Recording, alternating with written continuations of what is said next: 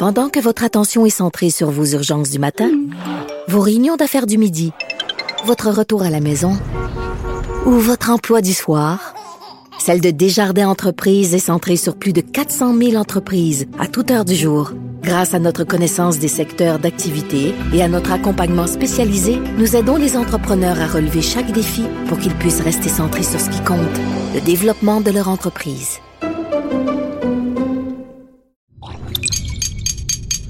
Cube Radio.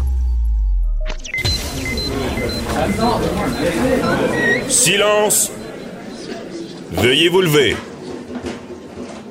La cour présidée par l'honorable François-David Bernier est déclarée ouverte. Entrez dans les coulisses de la justice. Écoutez, vous serez pas jugé. Ils appellent à la barre les acteurs de l'actualité. Oui, votre honneur. Avec François-David Bernier. Avec François-David Bernier. Avocat à la barre. Cube Radio. Bonjour, vous êtes à l'écoute d'Avocat à la barre. Aujourd'hui, pour vous, euh, nous commençons avec le docteur Gilles Chamberlain, psychiatre. On regarde qu'est-ce qui se passe dans la tête du tueur de la Nouvelle-Écosse. Ensuite, euh, on parle des masques. Les masques vont, feront partie du décor dans les prochains temps. Euh, il y a Michel Dion de Sérigraphie qui a conçu un masque pour le travail. On lui en parle. Ensuite, euh, Matt Sharon Otis revient sur cet avocat qui veut faire euh, invalider le confinement devant les tribunaux. Et pour finir, on parle à Maître Jean-Paul Boilly, un party qui a coûté 10 000 d'amende. Restez là, votre émission commence maintenant. Vous écoutez Avocat à la barre. Tuerie en Nouvelle-Écosse. La GRC confirme une confrontation entre le suspect et une dame. Euh, il y a la thèse d'une dispute entre le suspect et euh, cette dame-là a été confirmée par la GRC. On se rappelle que c'est le suspect Gabriel Wortman qui a amorcé, une cavale meurtrière, la, plus grosse tuerie au Canada. Euh, évidemment, on n'a pas beaucoup d'informations sur ce qui s'est réellement passé. On sait qu'il a mis le feu à des maisons. Il a 22 euh, victimes. Euh, on en parle avec le docteur Gilles Chamberlain. bonjour, docteur Chamberlain. Bonjour. Merci d'être avec nous. Je sais qu'il nous manque beaucoup d'informations, mais j'aurais aimé ça qu'on survole un peu, essayer de comprendre qu'est-ce qui a pu se passer dans la tête de ce tueur-là, une tuerie aussi importante, la plus importante au Canada. Avez-vous quelques pistes euh, à ce sujet-là? Oui, on peut avoir quelques pistes. Mais, mais ce qui est étrange, c'est que euh, on a habituellement des grandes catégories de gens qui vont faire des tueries. Et, et c'est, cet événement-là correspond pas à, aucune catégorie qu'on connaît. Euh, on peut éliminer d'emblée une catégorie qu'on connaît bien, c'est les gens qui ont une cause à défendre, des terroristes. Ces gens-là vont l'annoncer d'avance, vont réclamer leurs gestes. Donc, on peut éliminer ça. Mhm. Euh, l'autre catégorie, c'est, c'est, des gens justement là, qui, ont, qui sont rejetés par une conjointe, qui vivent des ruptures amoureuses, qui ont l'impression qu'ils pourront jamais se remettre de ça, euh, qui ont une certaine souffrance face à eux-mêmes au point où ils disent je peux pas continuer à vivre, mais surtout beaucoup de colère contre la personne qui a généré cette souffrance-là. Mhm. Fait que ces gens-là tiennent une espèce de raisonnement en disant de toute façon, je souffre trop, euh, euh, je, je, veux me suicider, mais avant de me suicider, je vais me venger. Donc c'est là qu'on voit dans certains cas des gens qui vont aller tuer leur conjointe euh, et qui vont se suicider après ou faire une certaine forme de tentative suicidaire. Des fois, des fois ils peuvent donner les enfants ou pas, mhm. mais ça reste un geste assez ponctuel. Impulsif, là. C'est ça. Donc, donc, une fois, une fois la colère défoulée contre la personne, euh, souvent, il y a une autre chose, c'est que ça demande beaucoup d'énergie tuer quelqu'un là. Euh, Et souvent, ces gens-là se ramassent après ça comme vidés. Euh, ils font une tentative suicidaire. Des fois, ils réussissent. Des fois, ils sont plus ou moins sérieux dans leur tentative. Des fois, ils réussissent pas. Euh, ce qui fait que souvent, les gens qui sont euh, rejeter et abandonner, cette colère-là, elle est, elle est assez précise sur quelqu'un. Euh, L'autre hypothèse, c'est la maladie mentale. Il y a des gens qui peuvent développer, et euh, c'est absolument on se dit les gens qui ont une maladie mentale rendue à 50 ans, on l'aurait su avant. Mais pas tout à fait. Il y a des maladies en psychiatrie qui se développent là, à partir de, l'âge de 40 ans, puis même à partir de 50 ans, ça peut sortir. Donc, ah habituellement, les gens ont des antécédents, donc on peut, on peut avoir des Prévenir un peu plus, ouais. C'est ça, mais, mais souvent, à partir de l'âge de 40 ans, il y a ce qu'on appelle un trouble délirant qui peut apparaître, et c'est souvent sous forme de persécution. Fait que les mhm. gens s'imaginent qu'ils sont persécutés, et, euh, et ça peut ça peut grandir comme ça à bas bruit sur des années et des années, et là, ça explose. Euh, qu'est-ce qui nous dit que ça pourrait être de ce style-là? C'est que ce crime-là semble avoir été euh, très, très prémédité peut-être pas là, dans la façon dont il l'a fait, mais qu'un jour, il aura à faire ça. Euh, se, trouver un, habit de, la GRC authentique ou tellement tellement mhm. semblable qu'on pense qu'il est authentique, ça se trouve pas comme ça. Là. Euh, maquiller, maquiller une auto pour qu'elle ait l'air semblable à celle d'une de la GRC, il faut, faut, investir beaucoup d'argent pour euh, trouver cette voiture-là, pour la mettre comme ça. Et là, mais sans que j'ai un article, il y en aurait peut-être même plus qu'une qui aurait retrouvé. Ah ouais. Donc c'est un, un, individu, un individu qui de longue date se préparait à quelque chose. C'est une sorte d'obsession sur la police ou euh? Oui. Oui, ben, y a, y a, les, policiers disaient aussi dans une autre chose que j'ai lu que, que plus jeune, là, je pense, dans, dans, son livre définissant, lui, ce qu'il voulait, c'est être dans la GRC. Fait qu'il y a peut-être une fixation là-dessus, mais c'est peut-être aussi une façon, justement, de commettre son crime euh, sans, en, passant inaperçu ou en essayant de se sauver, ou euh, un peu comme des terroristes qui maquillent des. Des, des, des, des, camions avec la Croix-Rouge, avec l'insigne de la Croix-Rouge pour pas être attaqué, ça leur permet de, de mieux aller faire leur crime. Moi, j'ai plus cette hypothèse-là, là, que cet individu-là, il y avait sûrement une fixation sur la GRC, mais en même temps, il savait très bien que ça lui permettrait d'approcher les victimes sans, sans, éveiller des soupçons probablement. C'est ce qui est terrible aussi, c'est qu'on voit un policier, on s'attend jamais à ce qu'il puisse euh, nous abattre. Là, Exactement. Et, ça, les, les, ça, ça devrait être... il va falloir être très vigilant comme société là-dessus, parce que si on ne mhm. peut plus se fier aux uniformes et aux symboles de la police, et, c'est ce qui fait maintenant que dans les guerres, on tire, on tire sur les camions de la Croix-Rouge, parce qu'on ne croit plus que c'est de la Croix-Rouge, ah, on ne peut plus se fier sur rien. Donc, euh, ça, ça, ça, devient extrêmement dangereux si on peut plus se fier. Il va falloir que ces uniformes-là soient bien contrôlés, euh, et, surtout les voitures. Mhm. Euh, et, ce, qui, ce, qui est, ce qui est frappant dans cette histoire-là, c'est la rage de cet individu-là qui ne s'est pas assouvi. Euh, quand quelqu'un a, une vengeance à exercer, une fois qu'elle est exercée, une espèce de pression qui tombe. Mais cet individu-là, ça a duré plus que 12 heures euh, sur une distance incroyable, tirer des inconnus, euh, mm passer à côté des gens et tirer. Donc, ça, ça, ça dénote une colère qui qui, qui était jamais assouvie, qui n'était jamais satisfait de, de ce qu'on peut comprendre, et une colère aussi, euh, c'est ça qui est toujours fascinant, mhm. où l'individu, c'est à peu près évident qu'à la fin de sa cavale, il s'attendait à être tué. C'est à peu près évident, là, on peut pas faire ça. C'est peut-être ce qu'il voulait, là, le, fameux suicide by cop, là, de... de... Ben, ça ressemble, ça ressemble à ça. Donc, c'est un individu qui était suffisamment troublé et perturbé pour dire, ben de toute façon, moi, je vais finir, je vais finir assassiné. Là. Je vais pas assassiner, mais je vais finir par me, me, faire tirer. C'est comme ça que je vais mourir. Hmm. Donc, dans sa tête, il était rendu là, et c'est clair que dans sa tête, c'est un individu qui avait rien à perdre, et on, on dirait qu'il essaie de faire le plus de dégâts possible. C'est vraiment étrange. C'est une euh, rage, euh, parce que vous, avez, vous avez, bon, euh, couvert, on le sait, le procès Bissonnette, qui, est, qui, est, très connu aussi, mais on n'est pas... Parce que ce que je comprends à vous dire, c'est que habituellement, ce genre de, vengeance-là, après euh, qu'il y ait eu quelques meurtres, la, personne va, va peut-être réaliser son geste ou arrêter. Mais là, c'était pas le cas. C'était le plus de victimes possible.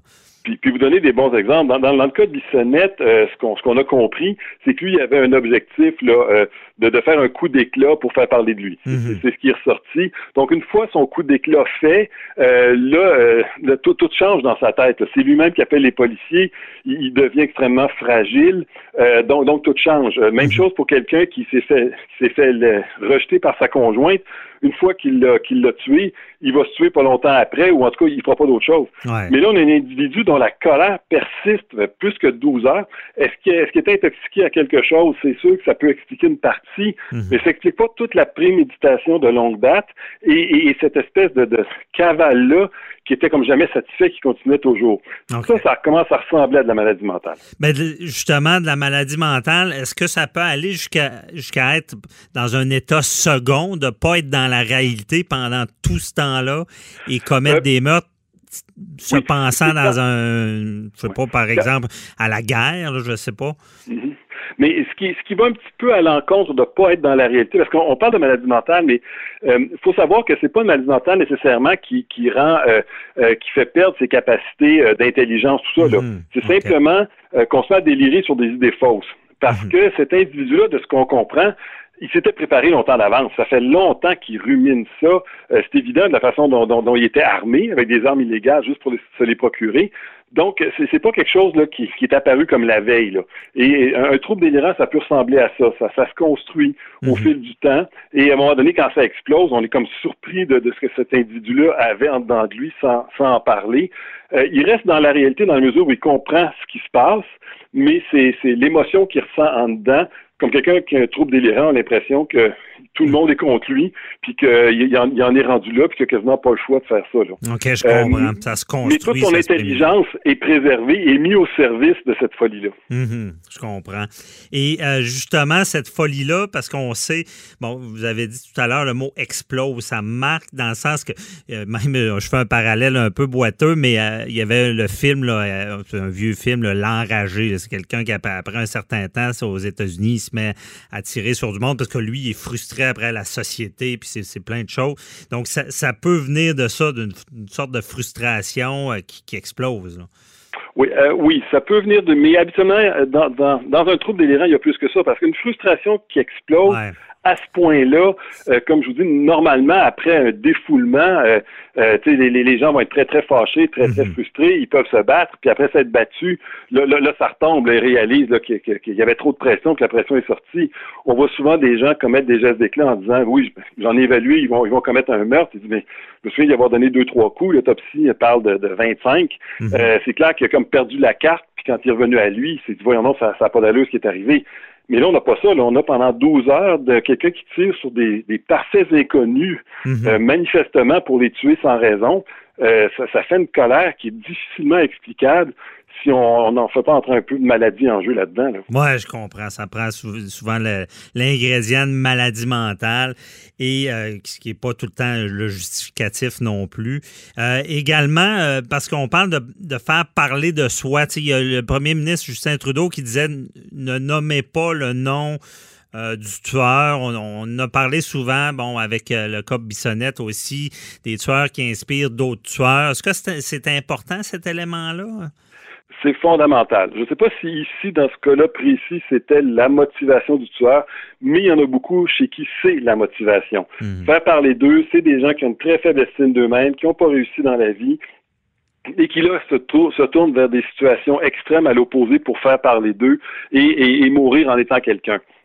Le problème avec ça, c'est qu'il faut toujours aller plus loin que ce que le précédent a fait. Et, souvent, quand on, quand on évalue ces gens-là, lui, il est décédé, on aura malheureusement, on ne pourra pas apprendre de ça pour en tirer des, des, leçons. Mm-hmm. mais, mais, mais, ceux qu'on peut évaluer, qui, sont encore vivants, vont le dire. Là, ils ont passé souvent longtemps sur Internet à aller sur des sites qui parlaient des tueurs en série.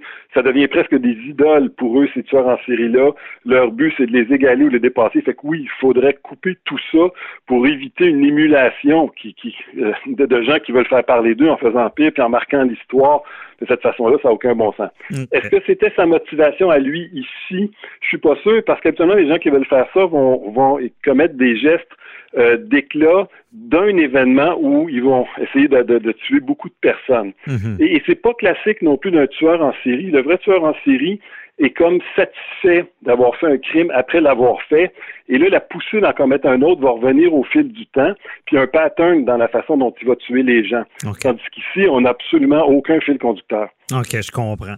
Et euh, mais de toute manière, peu importe son intention, faut pas le, faut pas que ça soit comme une vedette le plus gros, la plus grosse tuerie. Je comprends que c'est le danger d'entraînement. Euh, qu'il soit décédé ou s'il est en vie. On comprend bien. Euh, merci beaucoup, docteur Chamberlain. Ça nous éclaire. On essaie de comprendre, évidemment, pour, comme vous l'avez dit, pour en tirer des leçons. Donc, on, on, va suivre ça avec attention. Bonne journée. Ça fait bien plaisir. Bye bye. Avocat à la barre. Avec François-David Bernier. Avec François-David Bernier. Avec la pandémie, on sait qu'on sera à une nouvelle ère, quand ça va reprendre le travail.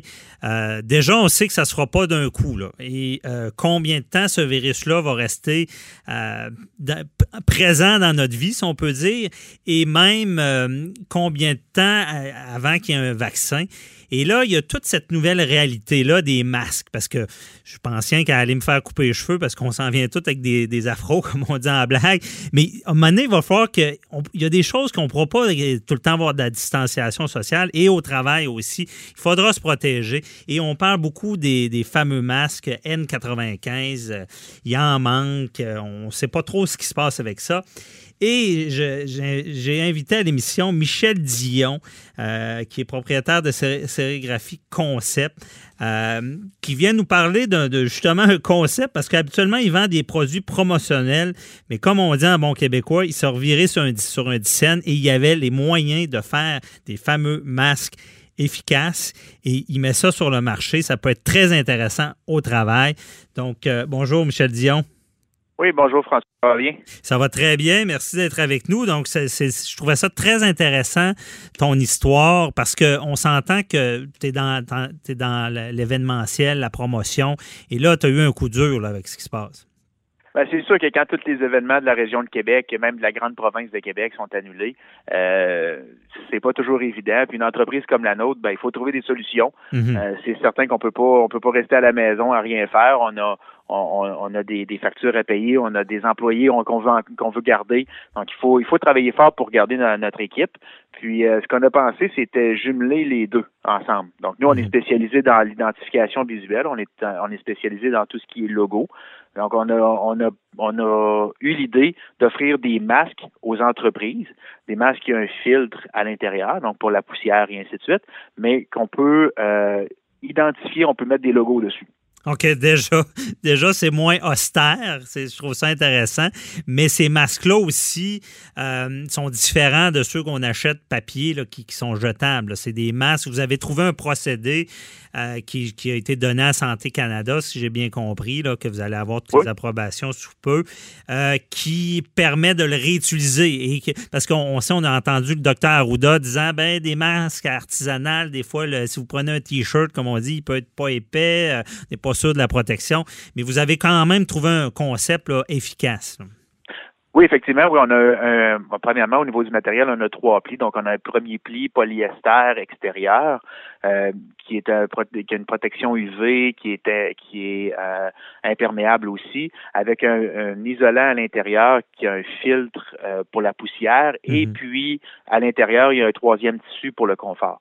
Donc, ça permet d'avoir une, meilleure filtration. Donc, c'est pas comme un T-shirt, justement, au niveau du matériel. Mais en plus, ce, ce matériel-là nous permet de l'utiliser jusqu'à 20 fois. Mm-hmm. Donc, on n'est plus dans le matériel jetable. Quand on fait un calcul rapide, un matériel jetable qu'on va utiliser une fois, on l'utilise une fois, on le jette. Celui-là jusqu'à 20 fois. Donc, on est dans un 20 dans un qui est très intéressant. C'est plus intéressant. Et euh, ces, masques-là aussi, ben, on s'entend que Michel, euh, ça sera une réalité. On peut pas, on peut pas se cacher. Puis je crois que d'ailleurs, depuis que tu as mis ça en marché, tu as une forte demande. Les gens en veulent. C'est, probablement le produit euh, que j'ai euh, promu et que j'ai proposé qui était le plus en demande à venir jusqu'à maintenant. On a commencé à le proposer hier soir. Puis les premiers stocks sont déjà partis. On a déjà placé une deuxième commande chez notre usine. Avec notre usine, on attend le stock vers la, la mi-fin mai c'est euh, ça s'est propulsé très rapidement. Puis la demande est très, très forte, au point où on a décidé d'ouvrir un deuxième volet. Donc, nous, on est spécialisé dans tout ce qui est identification visuelle, comme je disais, au niveau mhm. de l'impression, au niveau des logos et, des entreprises. Donc, on a décidé d'ouvrir un deuxième volet à l'entreprise qui est la vente au détail. Donc, on va offrir, on a, euh, on va ouvrir dans les prochaines heures un site web transactionnel où les, les particuliers vont pouvoir acheter le même produit parce qu'il est très, très, très demandé euh, mhm. en quantité minimum de 12. OK au même prix, soit 5 l'unité, avec un frais fixe de transport, peu importe dans la province, à 10 OK, je comprends. Et euh, on, on, veut pas, on parle beaucoup du concept de l'aide que ça va apporter au travail, mais quand même, disons-le, parce que c'est en demande, comment quelqu'un fait là, pour s'en procurer? Ben, il va avoir une adresse euh, web. C'est sûr qu'ils peuvent aller sur le sérigraphieconcept.com euh, pour aller voir les informations ou sur notre Facebook, même principe, Sérigraphie Concept. Euh, puis il va avoir une page qui va être partagée, un site web euh, transactionnel qui va être le sconcept.sérigraphieconcept.com, donc on est en train de créer Mhm. justement à l'instant. Mais c'est sûr que c'est une réalité, c'est une réalité pour les prochains mois parce que euh, avec les différents métiers, la distanciation sociale ne pourra pas se garder euh, en tout temps.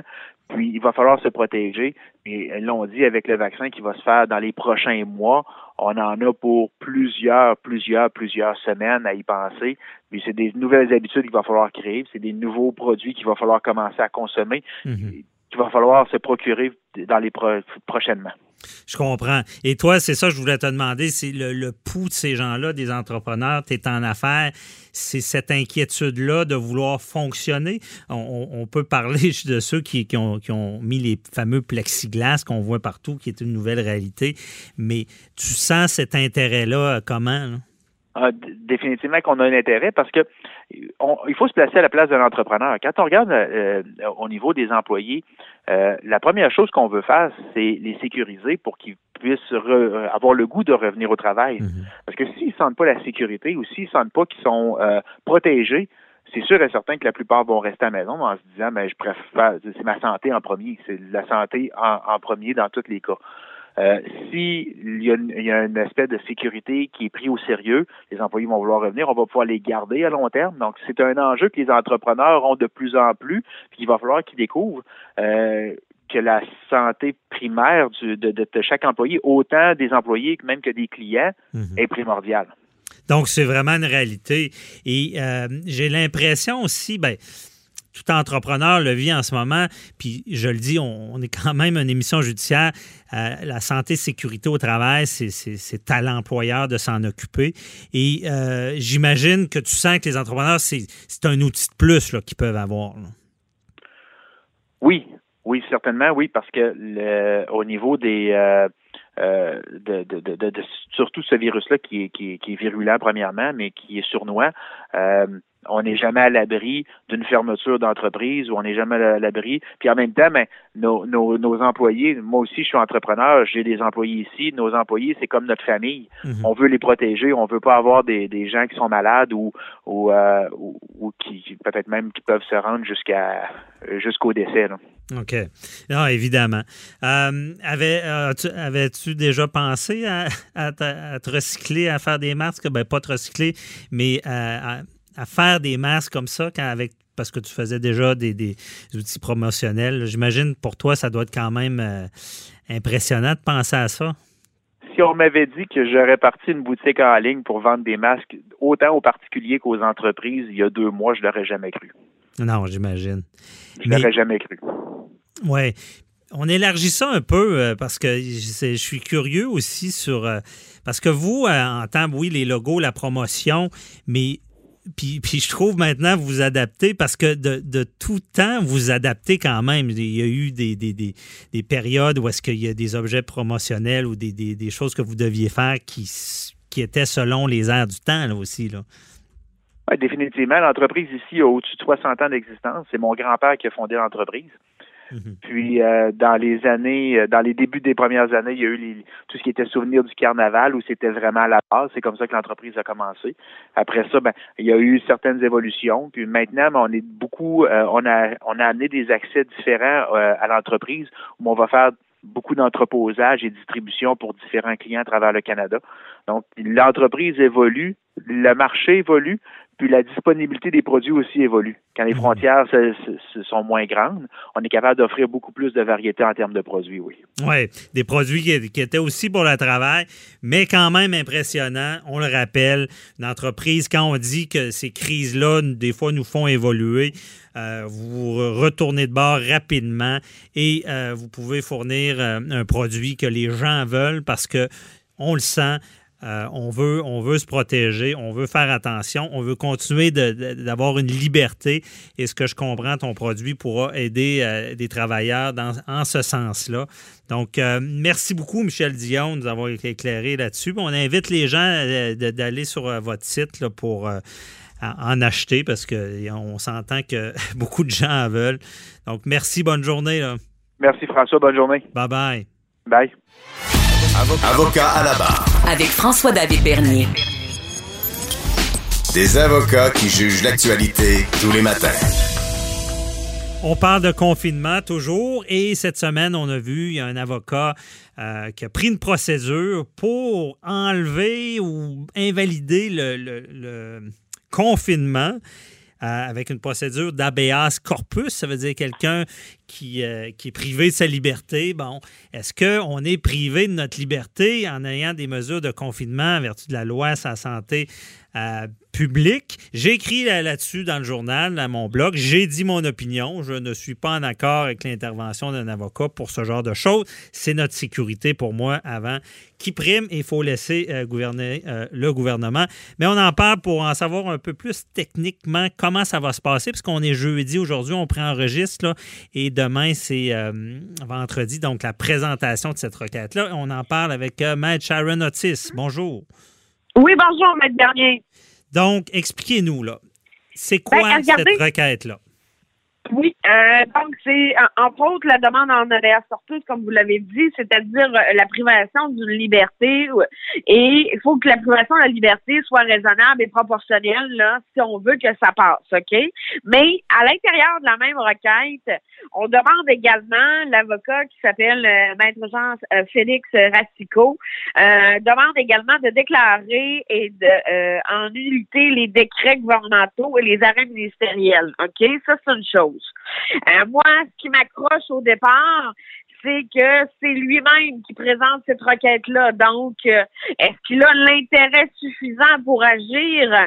Vous comprenez? Parce que euh, ce qu'on dit au niveau de la loi, pour avoir l'intérêt suffisant pour présenter une de ces requêtes-là, ça dit que euh, l'intérêt doit, euh, doit le, entre autres, il soulève bien évidemment une question d'intérêt public, mais euh, il faut que ça le touche lui véritablement. Et c'est un avocat et on est en- on, est considéré comme des gens qui offrent des services essentiels. Donc, où est son confinement à lui? Où est sa privation de la liberté? Mhm. First. On verra s'il a l'intérêt, Oui. en premier lieu. Mais après voilà, ça, là, voilà. Mais, mais là, expliquez-nous l'habeas corpus. Là. Moi, évidemment, ce que je connais de ça, on n'est pas là du tout. Là. Je veux dire, on, est, on, on se fait demander de rester à la maison parce qu'il n'y a pas encore, à part pour ceux qui reviennent de voyage, d'ordonnance. On n'est pas comme en France ou en Espagne. Et Non. on n'est pas privé de liberté. On peut aller à l'épicerie, on peut faire nos choses. Je veux dire, on, on- on- on est dans le confort. Je pense pas qu'on est en présence de cette privation-là pour laquelle cette procédure-là très importante a été mise sur pied. Là? Je ne pense pas non plus. Je suis d'accord avec vous parce que euh, c'est une privation. C'est sûr qu'il y a une certaine privation de liberté, c'est-à-dire que bon, maintenant, euh, bon, il y a certaines euh, certains euh, commerces qui sont fermés, etc. On peut pas faire ce qu'on veut, on peut pas se rassembler, etc. oui. Mais c'est mais mais c'est raisonnable et c'est propor c'est- vous comprenez, c'est que les moyens sont proportionnels.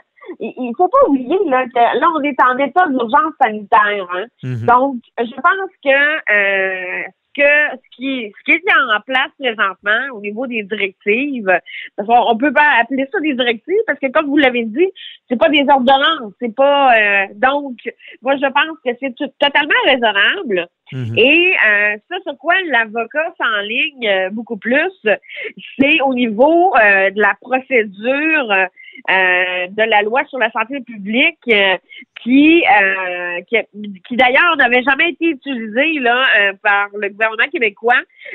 Et ce qu'on dit à l'article 119, là, c'est qu'on dit qu'on peut renouveler euh, par période de 10 jours, OK? Et dans l'éventualité où on veut renouveler cette privation-là, au plus de 30 jours, à ce moment-là, il faut passer par l'Assemblée nationale euh, et, et, et, et avoir euh, l'assentiment là, euh, de la de l'Assemblée nationale. Et ce qu'il dit, lui, c'est que ça a été mal fait parce que le gouvernement Legault savait d'avance que ce serait pour une durée de plus de 30 jours?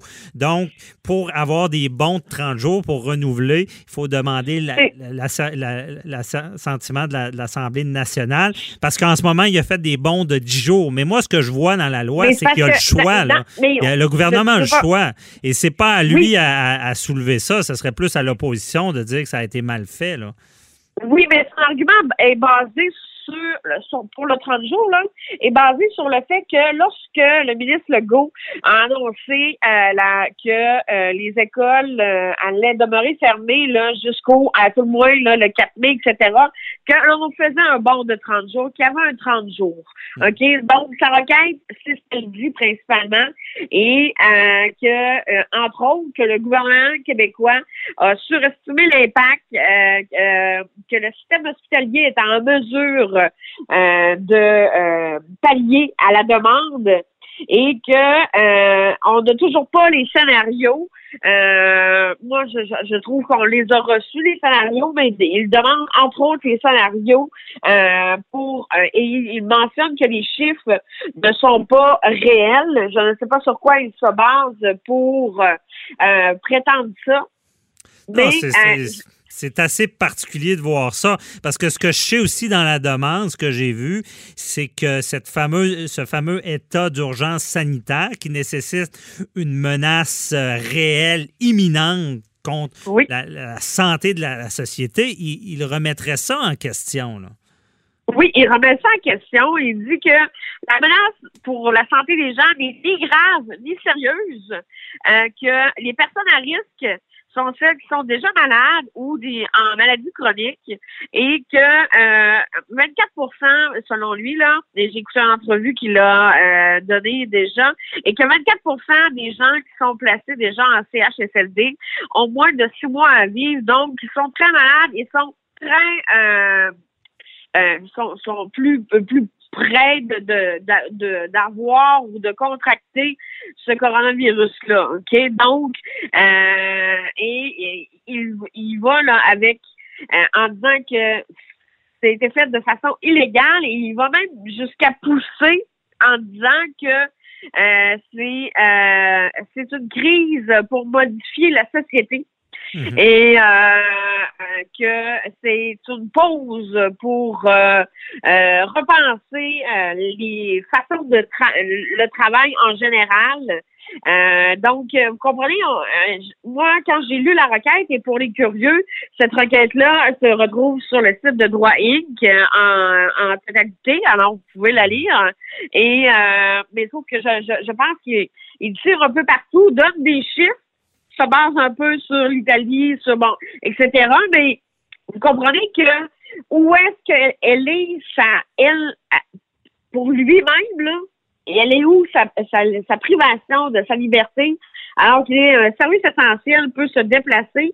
Vous le savez, on a reçu euh, du Bâtonnier du Québec.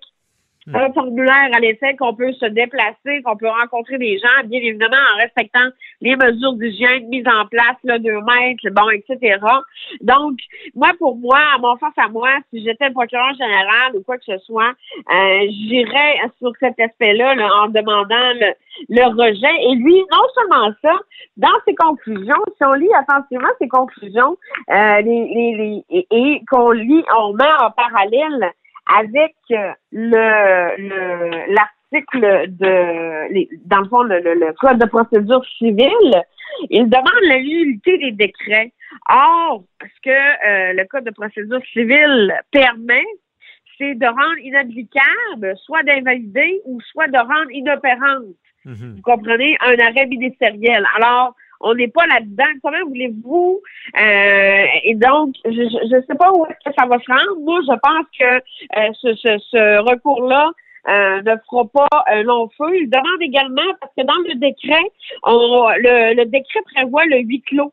Mmh. Euh, et il demande à ce que le huis clos, le huis clos pardon, soit levé pour que euh, les journalistes, etc., ne puissent être présents là, lors de la présentation de sa requête qui est présentable là, euh, demain le, Mais c'est, Donc, c'est sûr qu'on n'a pas le choix de le dire. On, on est, on, un état de droit, on le sait, bon, on veut que des procédures puissent avoir lieu, mais on ne cachera pas que ça fait sursauter toute la communauté juridique de voir ça.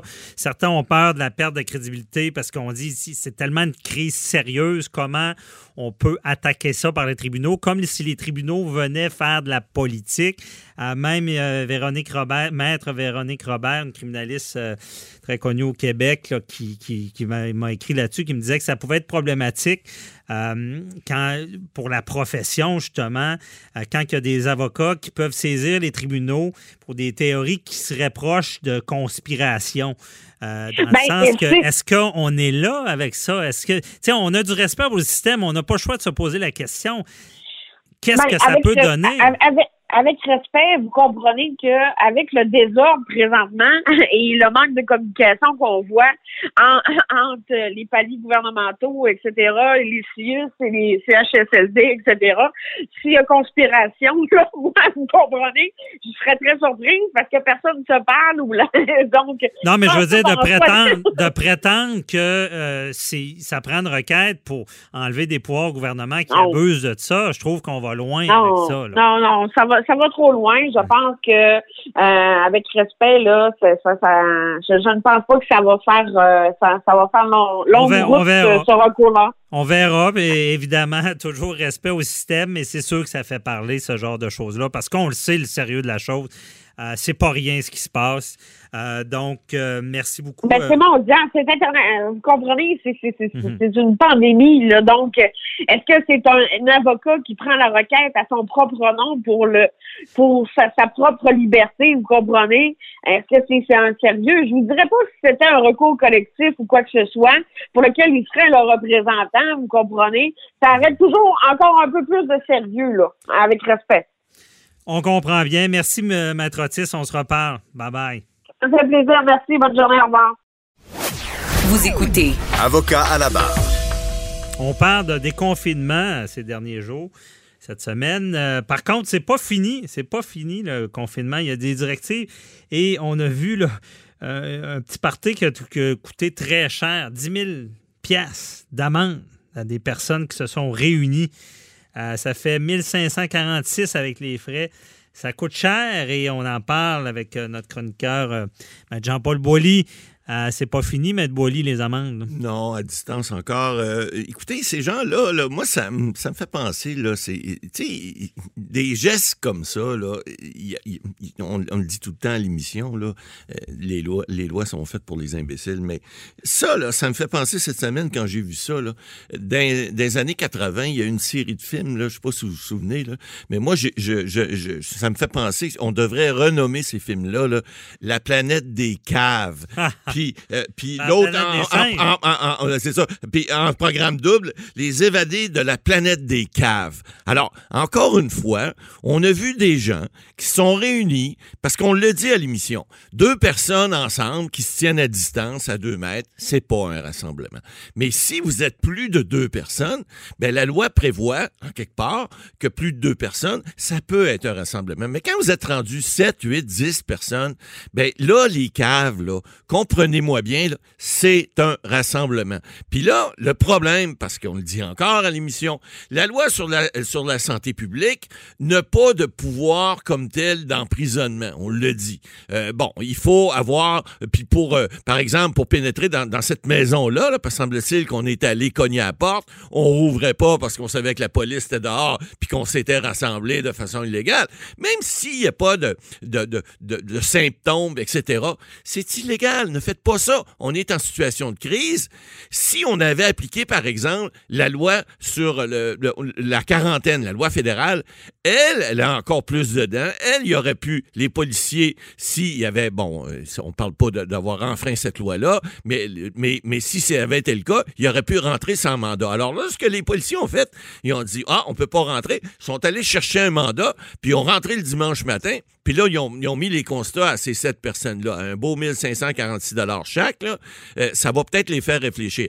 Mais là, le problème, encore une fois, puis on le dit à l'émission, Maître Bernier, si ces caves-là veulent pas comprendre, ben, il va y avoir d'autres mesures. Parce que là, on parle d'un déconfinement, peut-être, éventuellement. On parle même, M. Legault dit cette semaine, Dr. Horacio aussi, Arruda dit, euh, on va peut-être ouvrir les écoles partiellement, on va peut-être y aller tranquillement.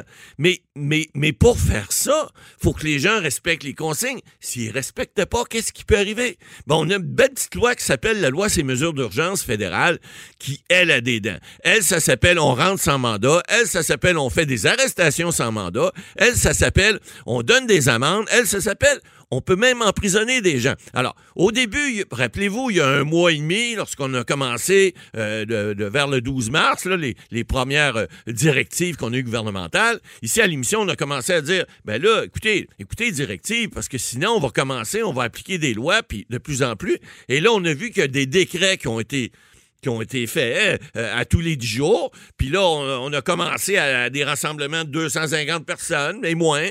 Puis, euh, bon, au début, on disait, on va aller au hockey du Canadien? Après ça, ben là, on ne sait plus. Bon, puis là, on annule le match de hockey. Bon, puis là, on a, après ça, en bas de 250. Après ça, on dit 50 personnes. Après ça, on dit 10. Après ça, on dit plus de rassemblement.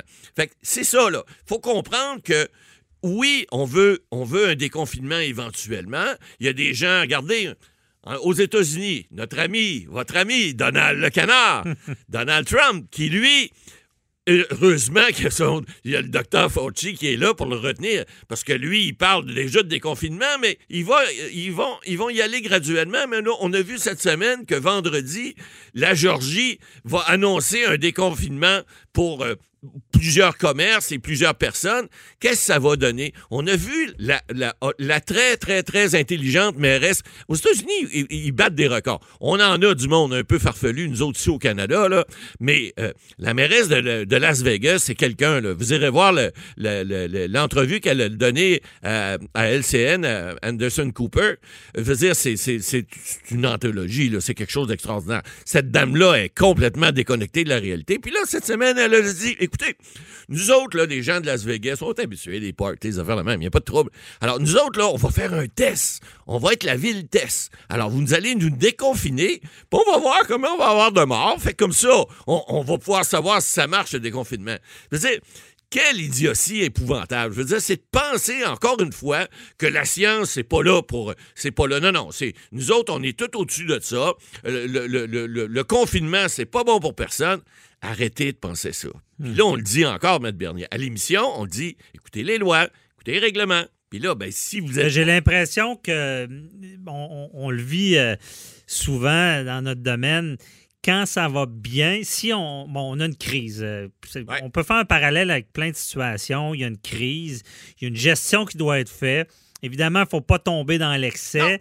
Il ne faut pas non plus être trop mou. Si on est trop mou, ça peut dégénérer, il peut y avoir des conséquences à long terme si on est trop sévère aussi. Mais j'ai l'impression que hum, au final, si on gère bien une crise, comme ce que je vois que le gouvernement a fait, puis on est encore, il y a eu il y a des centaines de morts encore, on n'est pas sorti d'auberge, comme on, dit. Mais j'ai l'impression que si on sort de là, pas trop amoché, tout le monde va dire, ben voyons, c'était pas nécessaire de confiner. Regardez, euh, pourquoi on a fait ça? Non, pourquoi c'est c'est parce qu'on a agi qu'on l'a évité. Il faut pas oublier ça. Faut comprendre, c'est pas, pas mathématique. Là. Écoutez, il y en a qui disent Ah, ben là, l'Ontario a mieux géré, ils ont moins de morts. Un instant, moi, je suis docteur, je suis d'accord avec le bon docteur. Là.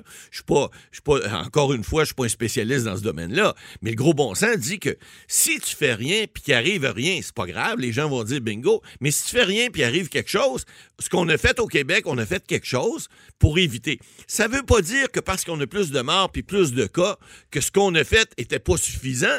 Ça veut juste dire peut-être qu'on était un peu plus malchanceux. Il y a peut-être rentré un avion ou deux de plus de Chine ou d'ailleurs, qu'il y avait des gens contaminés à, euh, Montréal ou à Québec. Il y a encore le, nombre de tests qui joue. Là. Oui, il y a un nombre de tests. L'Ontario a moins testé, ce que j'ai ah, compris. c'est ce qu'on comprend, mais écoutez, c'est un virus. Ça ne veut pas dire que parce que le virus est rentré plus vite en quelque part qu'on a mal fait. C'est juste que si le vent n'était pas du bon côté, ben, ça peut arriver. Vous savez, des fois, en droit, on le on arrive des fois avec certains dossiers où on dit au client, ben écoutez, on n'a pas, pour cette partie-là de votre dossier, on n'a pas le gros bout du bâton. On réinvente pas la roue. On, la, vit telle qu'elle est. Alors, je, fais un parallèle avec une pandémie. C'est un petit peu la même chose. Je veux dire, il faut prendre, euh, faut prendre la personne ou en fait l'état des gens comme ils sont. Et si, par exemple, dans une équipe, on parlait de hockey tout à l'heure, dans une équipe de hockey, ben, j'ai un bon défenseur puis un bon gardien de but, mais j'ai pas personne pour la mettre dans le net de l'autre côté. Autrement dit, un bon, un, bon, une bonne personne pour faire début. Mhm. On dit un bon scoreur en, bon langage. Alors, si j'en ai pas, ben, je pourrais pas gagner, c'est impossible. Alors, c'est la même chose dans les équipes, que ce soit au gouvernement ou ailleurs ces gens-là font ce qu'ils peuvent avec ce qu'ils ont en fonction de la glace, en fonction faut- de- de- du terrain. Là, là, tout d'un coup, j'ai l'impression que les gérants d'estrade. Ah, sont- ça, il y en a. Euh, parce qu'il y a une différence entre arriver après coup, dire bon, on aurait dû faire ça, ça, ça, et être au front, dans l'inconnu, à prendre les bonnes décisions.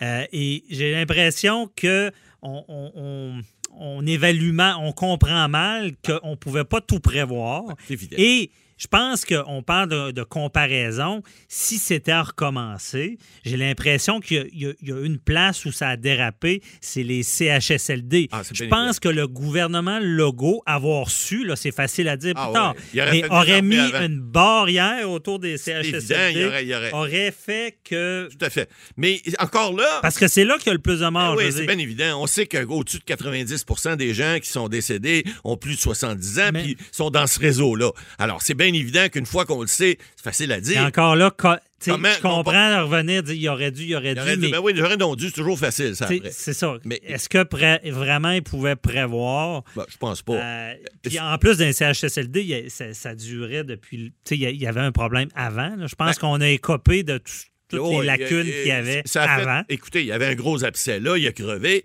Alors, remarquez que c'est plate la situation pour les gens qui subissent ça, les gens qui ont perdu des, des, des- des êtres chers là-dedans, mais ça va, j'espère, au moins allumer des lumières pour le futur, pour dire, écoutez, il y, a des, il, y a des, il y a des priorités, la santé, c'en est une. Là, on parle de droits, nous autres, à l'émission. Oui, les gens qui sont là, ils ont des droits. Ils ont des- il y a des gens, on va parler dans une autre chronique un peu plus tard là, de, de recours collectif, mais oui, il y a des gens qui ont des droits, mais ces droits-là fondamentaux, il faut qu'ils soient respectés. De quelle manière? Ben, il va falloir que le système change un peu. Il va falloir aussi, en temps de crise, qu'on soit mieux préparé. C'est bête à dire, mais là, on est rendu là. Alors, est-ce que ces gens-là, maintenant, qui euh, ont des droits qui ont été manifestement euh, mal, euh, euh, parce qu'il y a eu des. des, faut le dire, il y a des gens qui ont levé la tête, mais c'est une pandémie. Alors, c'est difficile. Oui, on peut faire des reproches. Oui, on peut dire encore qu'il y a des gens qui, se regroupent puis qui respectent pas les, les, les règles de, santé et de sécurité. Tout à fait. Est-ce que ces gens-là à Terrebonne qui se sont réunis, les sept qui ont eu 10 000 pièces d'amende, est-ce que ces gens-là, s'ils s'étaient pas réunis, il y aurait eu moins de morts des CHSLD? Sûrement pas.